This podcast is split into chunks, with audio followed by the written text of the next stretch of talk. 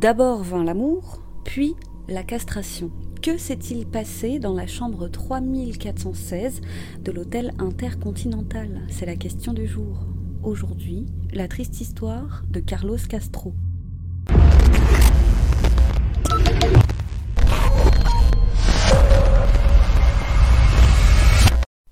Pour toujours plus de sujets inédits en français, abonnez-vous.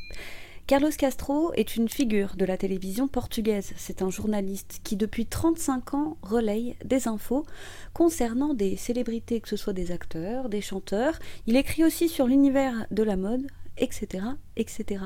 Et il a gagné encore plus en popularité quand il a fait son coming out en, je cite, révélant le côté féminin de sa personnalité. Et depuis, Carlos en a fait une vocation puisqu'il est aussi devenu un farouche militant des droits homosexuels.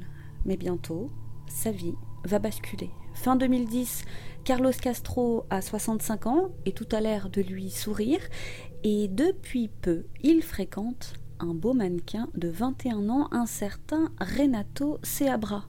Le jeune homme avait participé quelques mois auparavant à la télé-réalité Procura do Sonho, une télé-réalité pour devenir mannequin. Bien qu'il n'ait pas gagné, il a terminé finaliste et a tout de même signé un contrat dans une agence. Les deux hommes se sont rencontrés sur Facebook quelques semaines seulement avant le drame. C'était en octobre 2010. C'est Carlos qui a contacté le jeune mannequin. Il lui offrait de l'aider à mener à bien sa carrière. Renato a accepté. Ils se sont alors rencontrés et les deux ont commencé à sortir ensemble et ce dès leur première rencontre. Dès lors, Carlos s'est confié à ses amis et il était évident qu'il était tombé éperdument amoureux de Renato. Carlos était même allé jusqu'à dire que Renato était la meilleure chose qui lui était arrivée dans sa vie. De son côté, Renato était plus discret. Il y a même, à vrai dire, des avis divergents. Selon la mère et la sœur de Renato, Renato est hétérosexuel et de ce fait, les relations qu'il avait avec Carlos étaient purement professionnelles.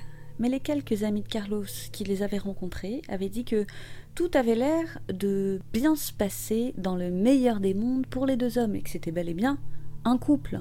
Quoi qu'il en soit, Renato accepte l'invitation de Carlos à passer le nouvel an qui arrive aux États-Unis et plus précisément à Times Square, dans l'État de New York.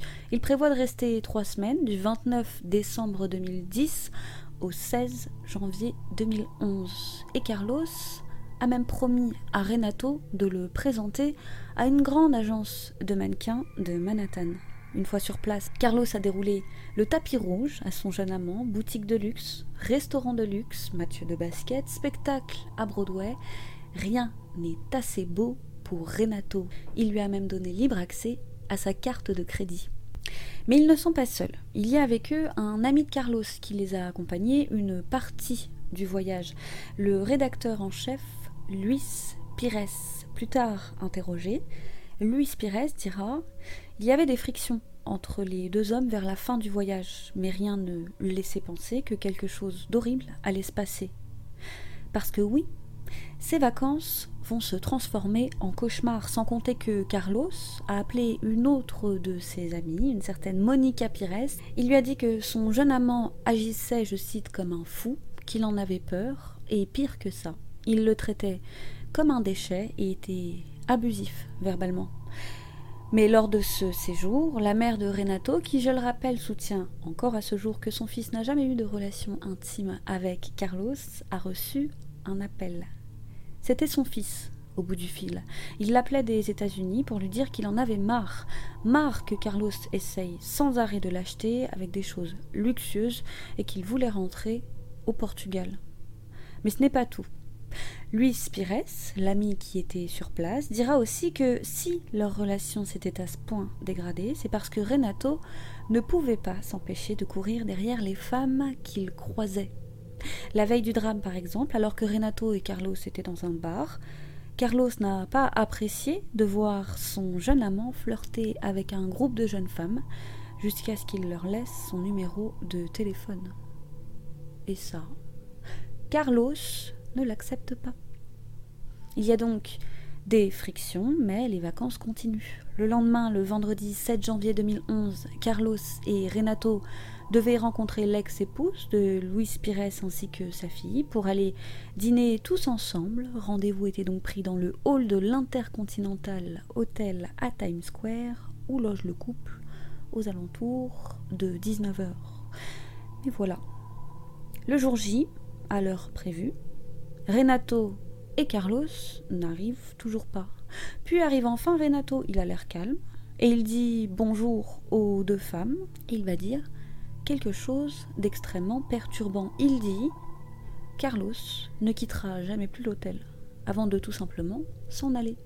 Il est d'un calme olympien, mais les deux femmes remarquent qu'il a des taches rouges sur son haut. Mère et fille ont trouvé sa louche. Sans réfléchir, elles se sont précipitées à la réception afin d'avertir le personnel.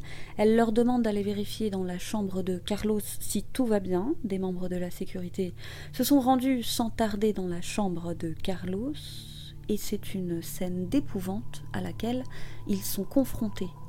Carlos est nu. Il gît sans vie dans une mare de sang. C'est une véritable boucherie. Il a littéralement été massacré et, qui plus est, castré. On lui a coupé ses testicules. Une équipe de police est rapidement dépêchée sur les lieux et rapidement, les enquêteurs se rendent compte que Carlos a été battu avec un écran d'ordinateur couvert de sang une chaise, ainsi qu'une bouteille de vin qui a été brisée en mille morceaux et le tout abandonné sur le sol. Et ils se disent que l'assassin a dû lui couper les testicules avec les tessons de bouteille qui traînent un peu partout à droite à gauche. Mais non. L'autopsie va révéler un scénario plus effroyable encore. Il semblerait qu'une lutte se soit engagée entre les deux hommes, et Renato, du haut de son jeune âge, a vite pris le dessus, et c'est littéralement acharné sur Carlos. Carlos est tombé par terre, Renato lui a piétiné le visage, on trouve des traces de ses semelles sur le visage du pauvre Carlos. Renato a ensuite battu son compagnon avec un écran d'ordinateur, puis avec une chaise. Il a ensuite tenté de le tuer en l'étouffant, mais n'y arrivant pas, il s'est emparé d'un tire-bouchon avec lequel il a poignardé Carlos au visage et à l'aine. Il s'en est servi pour lui retirer son scrotum, ainsi qu'une partie de son oreille, et alors que le vieil homme était toujours en vie, il lui a coupé les testicules avec le tire-bouchon. Et ensuite, il l'a carrément poignardé avec le tire-bouchon. La lutte aurait duré plus d'une heure. Après ça, Renato, trempé de sang, a pris une douche, mis un costume, avant de quitter la chambre. Reste à savoir où il est allé. Souvenez-vous, il a fui la scène de crime et il n'est pas reparti les mains vides, puisqu'il manque les testicules du pauvre Carlos. Elles restent introuvables. Et les officiers ne vont pas tarder à trouver Renato. Quand il a quitté l'hôtel, après avoir parlé au Pires, il a erré un moment dans les rues de la ville. Il touchait les gens qu'il croisait, car il était convaincu d'ainsi les guérir du sida. Après ça, il s'est tailladé les veines et il a recouvert ses plaies des testicules de Carlos, un testicule sur chaque poignet.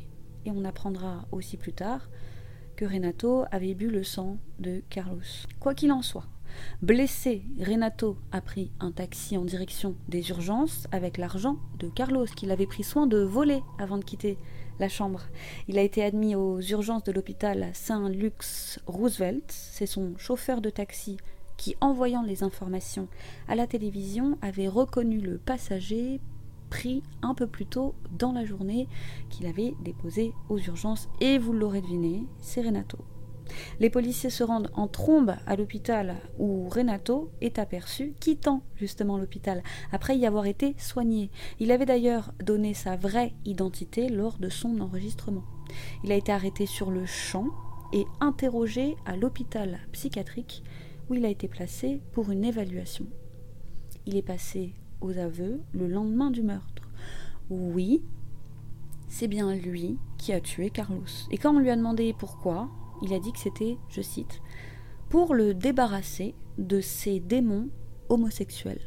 Il a précisé avoir entendu la voix de Dieu dans sa tête, lui ordonnant de tuer le démon de l'homosexualité de Carlos. Et qu'en est-il des testicules? Pourquoi avoir fait ça? Renato explique aux enquêteurs qu'il pensait qu'ils étaient des démons. Donc vous ne rêvez pas. Il pensait que chacun des testicules de Carlos était un démon. Mais les enquêteurs pensent que Carlos a vraisemblablement été tué pour avoir refusé d'aller en virée shopping avec le jeune mannequin. Et pire, Carlos avait même pris la décision de renvoyer Renato chez lui plutôt que prévu et même de rompre avec lui. Par la suite, Renato a fait l'objet d'une première expertise psychiatrique, dans les heures d'ailleurs qui ont suivi son arrestation, et dans le service psychiatrique de l'hôtel Bellevue, Renato dira Je ne suis plus gay. Il explique aussi avoir eu une dispute avec Carlos juste avant le meurtre, au cours de laquelle il a avoué ne pas être homosexuel et être avec lui uniquement pour son argent et son influence. Renato a été accusé de meurtre au second degré, sa mère, Odilia Pereira, infirmière de profession, est venue soutenir son fils durant tout le processus judiciaire. Et comme le crime s'est passé aux États-Unis, Renato ne pouvait pas être jugé au Portugal. En décembre 2012 commence alors le procès de Renato. C'est pas tout à fait exact. Le procès avait commencé initialement en novembre et il avait été retardé par l'ouragan Sandy. Et l'enjeu de ce procès est important. Renato était-il conscient de ce qu'il faisait ou non? En d'autres termes, était-il responsable de ses actes? Son avocat, Tadid Tougère, annonce la couleur. Il va plaider l'irresponsabilité pour cause de folie.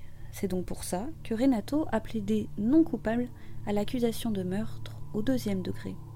L'avocat explique qu'il n'y a pas besoin d'être un expert pour constater qu'une personne qui en arrive à faire des bracelets avec des testicules a forcément été sujette à un épisode psychotique et que pour cette raison, la place de l'accusé est dans un hôpital psychiatrique et non dans une prison. L'avocat, a également ajouté que, comme son client se croyait en mission divine, il ne se rendait pas compte de ce qu'il était en train de faire. Il ne se rendait pas compte que ce qu'il faisait était mal. Et ça, à ses yeux, ça le rend de fait irresponsable. Renato s'est quant à lui excusé du mal qu'il a fait, a dit qu'il ne sait pas ce qui lui est passé par la tête le jour du drame. Mais la partie adverse n'est absolument pas d'accord avec tout ça. Maxine Rosenthal, la procureure principale, dira que Renato savait très bien ce qu'il faisait. Elle pense que s'il s'est coupé les veines avant de foncer à l'hôpital, c'était dans le but de se faire passer pour fou. Après tout, il savait que le corps n'allait pas tarder à être découvert, raison pour laquelle il n'a pas cherché à se cacher. Rappelons qu'il s'est enregistré sous sa vraie identité à l'hôpital pour elle. Renato jouait un rôle, celui du petit ami aimant, dans le seul but de profiter des contacts et de la richesse de Carlos. Ce n'est qu'un opportuniste, et elle explique que c'est probablement lorsque Carlos, exaspéré par le comportement de Renato, toujours à courir derrière les filles, à prendre leur numéro, à l'insulter, à être violent, s'est rendu compte des choses et a mis fin à leur relation, et c'est là que Renato a vu rouge. Elle explique que ce que l'accusé a fait après le meurtre est la preuve qu'il savait exactement ce qu'il faisait et qu'il était tout à fait maître de ses moyens. En effet, après avoir tué Carlos, Renato a posé sur la poignée de porte la fameuse pancarte Ne pas déranger. Il a ensuite volé 1600 dollars dans le portefeuille de Carlos et n'a pas non plus oublié de retirer la carte SIM du portable de Carlos pour que personne ne puisse le joindre. Et pour l'accusation, ça montre la présence d'esprit de l'accusé et surtout, c'est incompatible avec l'irresponsabilité pour cause de folie, ajoutant même que Renato a tué par colère et non par folie, et qu'après tout Renato n'avait jamais eu par le passé de problèmes mentaux, même légers. Un ami de Carlos est même venu à la barre pour témoigner, le fameux Pires. Il a affirmé que les deux hommes vivaient ouvertement une relation amoureuse, contrairement à ce que s'évertue de dire Renato et son entourage. Et comme il l'avait déclaré au début de l'enquête aux policiers, son ami Carlos avait décidé de rompre avec Renato. Il avait même échangé les billets d'avion pour rentrer le 9 janvier et plus le 16 janvier comme c'était prévu. Et le 21 décembre 2012, soit plus d'une journée après le début des délibérés, un juge de Manhattan et un jury ont déclaré l'accusé coupable et l'ont condamné à la prison à vie avec une possibilité de libération conditionnelle après 25 ans. Et les médias ont relayé que ni Renato ni sa mère n'ont montré d'émotion à l'énoncé du verdict. Et depuis, c'est une vingtaine de médecins qui l'ont ausculté, ils ont découvert qu'il était bipolaire. Et ce n'est qu'en 2035 que Renato pourra éventuellement être libéré sur parole. En d'autres termes, il ne quittera pas la prison avant ses 46 ans. Il ne reçoit que quelques rares visites, celles de sa mère et de sa sœur, et il aura tenté par deux fois de se suicider en prison. Quant à Carlos, ses sœurs se sont chargées de répandre ses cendres dans un tunnel du métro de New York sous Broadway, selon ses dernières volontés, lui qui était passionné de comédie musicale. Voilà, c'est tout pour aujourd'hui. Merci de nous avoir suivis